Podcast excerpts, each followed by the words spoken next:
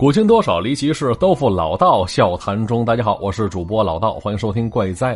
哎，随着我们逐渐把生活娱乐的重心从线下转移到线上，我们突然发现各色人的性格多样性啊。老话讲得好啊，“一样米养百样人”。这句话你要赞同的话，得有前提，前提是你得见过足够多的人呢。搁以前这圈子大小有限，熟悉人就那几个，总感觉世界也就这么大。可自从来到线上之后，哎呦喂，这五花八门的什么人能干出什么事儿都有。有些人有些事儿真能惊掉你下巴呀！就比方说，不知道各位有没有遇到过那些特别不讲理的人？哎，也不是不讲理啊，他们是只讲自己认为对的所谓的歪理。打个不太恰当的例子，拿我来说，零星就有人跟我提建议，说：“哎。”所有的节目都免费呗，你不免费的话，影响我收听效果啊！就这话给我说乐了。我当时就问他说：“哥们儿，你平时上班能不能不要工资啊？”结果一听我这么说，他立刻急了，跟我喊着：“凭什么呀？我为什么不要工资啊？” 其实简单的一个例子，换位思考嘛。要我说，这样的其实并不多啊，但均摊到各个事儿上，这么想的还真就不在少数。简单来说，就是别人的事儿他一个标准，但这事儿如果放在自己身上，这标准立刻就改变了。事儿还是那档子事儿，但标准有俩，这他妈不就是双标吗？是吧？没错，现如今网上顶属这样的最让人讨厌。而今天咱们说这故事啊，有点意思，里边多少连着点小孩不宜懂得太早的事情啊，所以小孩听的话，旁边最好站个大人。但说心里话，其中道理我感觉身为人应该都要懂了呀。要说古代的事儿啊，具体哪朝哪代，书中没提，只说是在杭州是元浦镇，有这么一户人家，家中说了算呢，姓张啊，是个读书人。其实古代的故事啊，总说什么家中养着读书人，这种情况不在少数。而我也总纳闷，这些读书人靠啥活着呢？有详细掰扯这事儿的，有说是祖辈传下来的积蓄，这辈人吃老本念着书，就盼着一朝得中，家中吃穿不愁。那也有干兼职的，一边念着书，另外一边当个教书先生啊。全职干不了的话，就打个下手，当个助教，哎，绰绰有余。那还有一种说，当家的读书不挣钱，完全靠着媳妇养活，甭管媳妇是做女工啊，还是干点啥呀，一家老小的花销都指不上这当家的。他呀，只管读书，然后参加科举。而咱今天要说这故事啊，那姓张的读书人，就这样的，家中吃穿用度从来不过问，每天拎着本书是摇摇晃晃，谁也不知道他读成什么奶奶样了。只有张生他自个儿知道，他那心思啊，其实大部分压根儿就没放在圣贤书上。哟，就这家伙每天除了出门，那就是书房里关着，出门在外不去别地儿，大街上走来走去，他是慢慢悠悠拿眼睛打量路过的那些小媳妇儿。遇见好看的，还要上前搭个话，说那么一两句，这张生心里美得慌。而回到家里呢，书房里一钻，门一合上，谁也不让进。他那书柜子里有个夹层，平时打开都是四书五经，但夹层里藏的，啊，都是一卷一卷的那个春宫图啊。没错，这张生这家伙极其好色，这老司机到什么地步呢？用现在话就是眼中有马，心中无马。哈，走大街上，路过大姑娘小媳妇但凡有点姿色的，在他眼中都跟没穿衣服似的。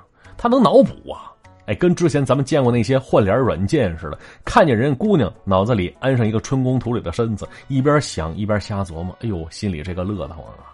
说这不变态吗？而且这变态已经成亲了呀。没错，咱别说他成亲了，他那媳妇还挺有姿色，长得漂亮，但是家境贫寒啊。不过却是持家的一把好手。媳妇叫萍萍，也知道自己丈夫几斤几两，有啥爱好啊？毕竟新婚之夜，从她丈夫那些招数当中也能看出来呀。那丈夫张生啊，绝对不是省油的灯啊。而这媳妇萍萍呢，也曾规劝过，说人如油灯，太过肆无忌惮，容易油尽灯枯啊。就现如今，你啥啥没考上，本应该踏踏实实把那书念好，但要是太沉迷女色的话，这家今后可怎么维系呀？那咱得说这话可到头了，那媳妇不气你色心色起，还依然好言相劝，你还瞎琢磨什么劲儿啊？可是张生这家伙挺王八蛋的，怎么劝都不听，一劝就翻脸。老话怎么说来着？女怕嫁错郎啊！知道丈夫这德行，可平民依然没辙呀，也只能过一天算一天了。啊，结果这一年秋闱啊，张生参加乡试，一番折腾，狗屁没考上。毕竟就他那心思，也不可能考得上呀。张生他自己倒也不上火，摇摇晃晃往家赶去。那路过一地儿，正瞧见一个端庄少妇在自家门前是侍弄花草呢。张生一见，哎呦，这女人真是端庄不失妩媚，这小脸儿能掐出水来呀。于是这家伙一时色心起，兀自走了过去，也没管人家里有没有其他人，便冒冒失失问了一句：“你好，姑娘，吾乃秀才张生，今日到此特来帮助你，不知姑娘你有什么需要帮助的呀？”哈哈哈！哎，这话说完。那妇人呢，都没拿正眼瞧他，只是默默甩了一句“我嫩爹”，接着转身就回屋去了。那一见之下，这张生又失望又尴尬，只得扫眉大眼的走了。但是啊，就是这么一眼相见，那美妇人便已经深深的扎进张生心里去了。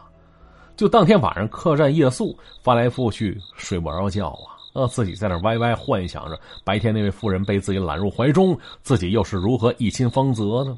就这么想来想去，折腾来折腾去，张生感觉甚是无聊，便想着还是睡觉吧。等明天去趟附近的烟月楼，以解心中烦闷。可结果呢，刚要吹熄蜡烛，只见到窗户那儿飘进来一人。没错，这人是飘进来的。呃，只见到这人是头戴高冠，身负一柄长剑，一身淡黄色的衣衫，也不知道使的是什么轻功，就这么旁若无人的从窗户那儿飞进来啊。那此时站在张生床前是捋着三缕长髯，看着张生呵呵笑着。这张生被吓了一跳，问了一句：“来者何人呢？是人是鬼呀？”那只听那人说了一句：“哈哈，在下姓名不便告知，世人皆称我为黄山客，你也可以以此称呼。要说呀，自从霍小玉死之后，我便跟裘然客、昆仑奴一起隐居海上了。”时间一久，难免枯燥乏味，所以今天在下是脚踏凡尘，想再看一看这花花世界又有了何种变化呀？要说呀，看这位黄山客的出场，配合这番话语，笨蛋也能明白呀，这不是凡夫俗子，说他是个仙人也不为过呀。那赶紧他妈许愿吧，是吧？跟那阿拉丁碰上神灯了似的。这张生也是赶紧跳下床来，把黄山客往床上一让，跟他说起了自己一个请求了。人说他是个读书人，请求心愿的话，那无非就是金榜题名呗，一举高中啊！之后甭管是金钱还是美人，不都是水到渠成的事儿了吗？可张生没这么想啊，这傻子前半宿几乎都在惦记那位美妇人呢。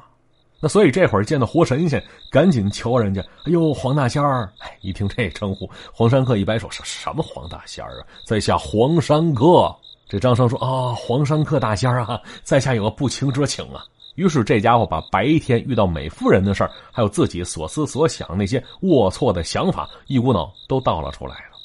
啊，一听说下，这黄山客面露鄙夷神色，说：“你是个读书人呢，怎么只惦记那些男女之事呢？有没有出息啊？而且据你所说，就那位妇人，我了解，可是个良家妇女，她夫君跟你一样，也是个读书人。”总的来说，他们家情况跟你家挺像的，所以，所以你如何下得了手啊？哎，张生一听，呵呵傻笑，哎，下得了，下得了，你放心吧，只求大仙帮忙，可以得偿所愿的话，功名什么的，我倒不稀罕啊。这黄山客又看了看他，他感觉这小子也够心诚的，于是皱了皱眉，竟然答应他了。他说了：“好吧，我答应你，但这事儿需要小心行事，不可张扬。”得到美人之后有何种后果，这都难说。你呀，需要独自承担，你可明白？一听行，哎，也别管后不后果了。这张生口水都淌下来了啊！明白，明白。你大仙放心，一切后果我自负。啊，结果呢，话音刚落，这黄山客再次骗人飞去，但不消片刻，竟然怀抱一女子再次飞了回来了。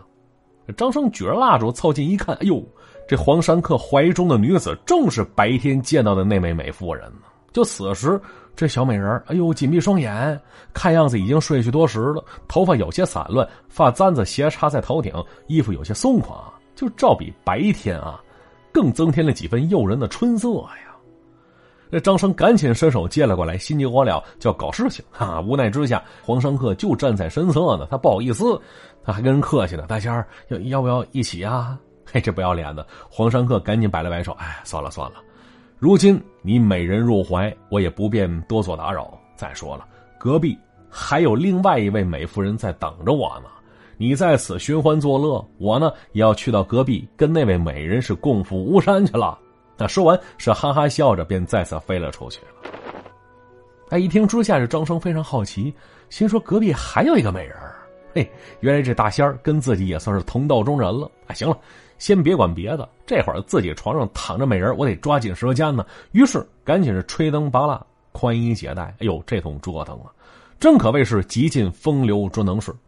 啊！直到半炷香烧完，张生满脸是汗，躺在床上喘着粗气呀。这会儿是心有余而力不足了，啊！本想着休息一会儿再活动活动，可这时他突然听到隔壁传来阵阵撕心裂肺的呼喊声啊！就那动静，听得张生无比惊讶，心说：“哎呦，仙人就是仙人，自己凡胎肉体，当真是比不了啊！”哎，对了，刚才那仙人说了，隔壁还有个美人。这美人长什么样啊？那仙人都绕不开，我得去看看去。于是怀着无比崇拜跟好奇的心，悄没声的来到隔壁门前了。哎，未见其人，但听到房中美人气息不稳，依然是缓缓的说着：“说他那夫君整天不知道学习，就知道在外边是沾花惹草，把自己一人扔在家里不管不顾。就今天。”得遇郎君，你这才知道自己以前那就是个井底之蛙，不见世界之大。哈，原本看起来不错的夫君，也只不过是平平无奇罢了。嘿，说到这儿，就房中这女子的说话语气听起来大有相见恨晚之意啊。嘿，听到这儿，张生更加好奇了，于是赶紧捅破窗户纸，偷眼看向里边。要说呀，这屋中火烛并未吹熄。房中男女是赤身裸体，是一览无余。尤其那位美妇人，张生一眼看过去，怎么感觉格外熟悉呢？那看来看去，这场景不对劲儿，要不早就认出来了。为什么？这不就是自己媳妇儿吗？哎呦！见此，再加上刚才媳妇儿那番话语，张生心中顿时无名火起，踹开房门就冲进去了。他说：“破口大骂，好你个淫贼呀！”淫人妻子竟然乐乐呵呵，不知羞耻为何物啊！你枉为仙人！哎，一见丈夫闯进来了，张生妻子大惊，随便套上衣服就赶紧跑了，只留下黄山客兀自坐在床上，一副满不在乎的表情，说着：“嘿，羞耻，就这个词儿啊，从你的嘴中说出来，还真挺搞笑的。我且问你，你是如何对待隔壁你房中的妇人的呢？就那妇人好像也是有相公的呀。”哎，这话说完，从隔壁房子里冲出来一个读书人，大喊着：“哎，你对我夫人做了什么？”不用问，那美夫人相公找过来了。他看着张生那副倒霉德行，这读书人举起手中长剑，照着张生面门就刺了过去。只见这剑尖刚要贴到张生的时候，张生一声急呼，突然之间竟从梦中转醒过来了。啊，浑身满脸都是汗呢，裤裆也湿了，心脏砰砰跳着，大口喘着粗气。就好像捡了条命似的。您说梦不是真的，没错，一场你不能说是春梦吧？要说是噩梦也不完全。咱别说什么梦，单说这张生到底也是个读书人，经此一梦，兀自叹息。您说什么叫淫人妻者，妻亦得淫人报啊？这奸淫杀戮本是一样的罪孽深重，就这么一梦，也是给自己提了个醒儿啊。那咱要说这张生还算是要点脸面，自此之后那些枫叶场所便没了他那踪迹了。至于他书房里那些小册子，哎，估计也没完全舍得扔。可照比以前，这张生倒是对妻子变得百般疼爱起来了。而到这儿呢，这故事啊也就说完了。所以说呀，那话怎么说来着？是淫人妻子笑呵呵，妻子淫人亦若何呀？这张生非常之双标，估计。只有让他感同身受，当上一把受害方，他才能明白之前自己种种恶行有多么可恶吧。哈，好了，故事讲到这儿也就结束了。接下来看一下往期留言，雷神很雷说了，说一直在追更，但是啊，自从三百多集之后，我发现这故事风格彻底变了。老道还是那老道啊，故事却不是那故事了，少了一些稀奇古怪的故事，多了一些人情冷暖。这是暖灾呀，这是也不尽然。其实故事一旦多起来，难免就希望类型能够涵盖的更广泛。而大家伙儿呢，长期听一种类型的故事，也会形成刻板印象。所以一旦不同类别故事出现，就会觉得压过了往常以前那种形式了。其实稀奇古怪故事一直都在呢，就听吧。而且老道书馆第三、第四季稀奇古怪故事更多，啊，都在热更当中。大家伙别忘了听啊。这白白玉树说了，完全不想要孩子，今年三十三了，我是不是有什么毛病啊？哎，用我很喜欢的一位作家郑渊洁的话回答你说：“这是民法典赋予你的权利呀。”还，当然，郑老师原话人回答的是不想结婚这档子事儿，但我感觉自己的人生自己做主，这是权利的体现，所以这问题也适合。人间说了，又是一个不一样的风格的故事。老道故事的风格是越来越多样了，就像是甜筒里各种各样的口味冰淇淋似的，每尝一口都有惊喜。哎，希望老道可以遵从自己内心，演播更多精彩的故事。加油，一直支持你。哎，感谢这位朋友支持啊！放心吧，讲的都是我喜欢的故事。毕竟我得先喜欢了，再讲出来，你们才能喜欢，是吧？那在座各位，如果知道哪个故事比较精彩，都可以分享给我呀。我那个人微信是“主播老道”这四个字的全拼，再加上五二零，添加成功就可以跟我实时互动了。好，今天节目就到这里，我们下集再见，拜拜。